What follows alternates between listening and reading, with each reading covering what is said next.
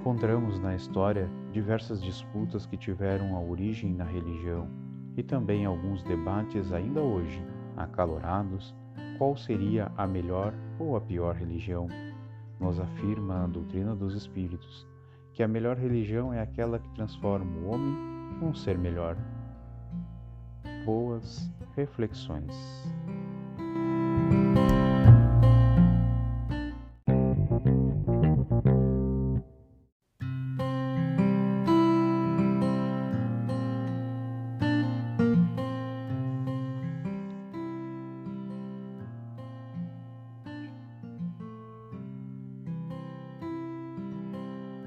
Com efeito, a religião pura e sem mácula diante de Deus, nosso Pai, consiste nisso: visitar os órfãos e as viúvas em suas tribulações e guardar-se livre da corrupção do mundo.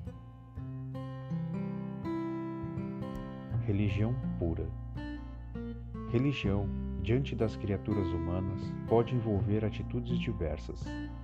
Polemicar em torno dos atributos de Deus, aditar interpretações individuais às revelações sublimes, centralizar a mente na exegese, consumir a existência em casuísmos, reexaminar princípios veneráveis em horas certas, atender a ritualismo, enriquecer a simbologia, adotar posturas convencionais, cultivar penitências vazias, levantar monumentos de pedra Ninguém nega que essas manifestações deixem de ser atestados de religião e religiosidade entre nós outros, as criaturas encarnadas e desencarnadas na Terra.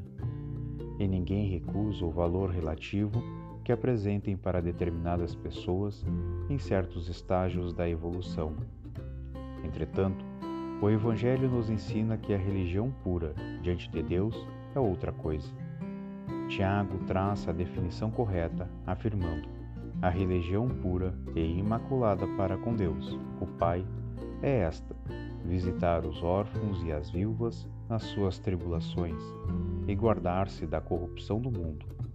Em suma, a religião irrepreensível da alma perante a divina providência, segundo nos confirma a doutrina espírita em seus postulados, repousa, acima de tudo, no serviço ao próximo e no caráter ilibado, ou melhor, na caridade incessante e na tranquilidade da consciência.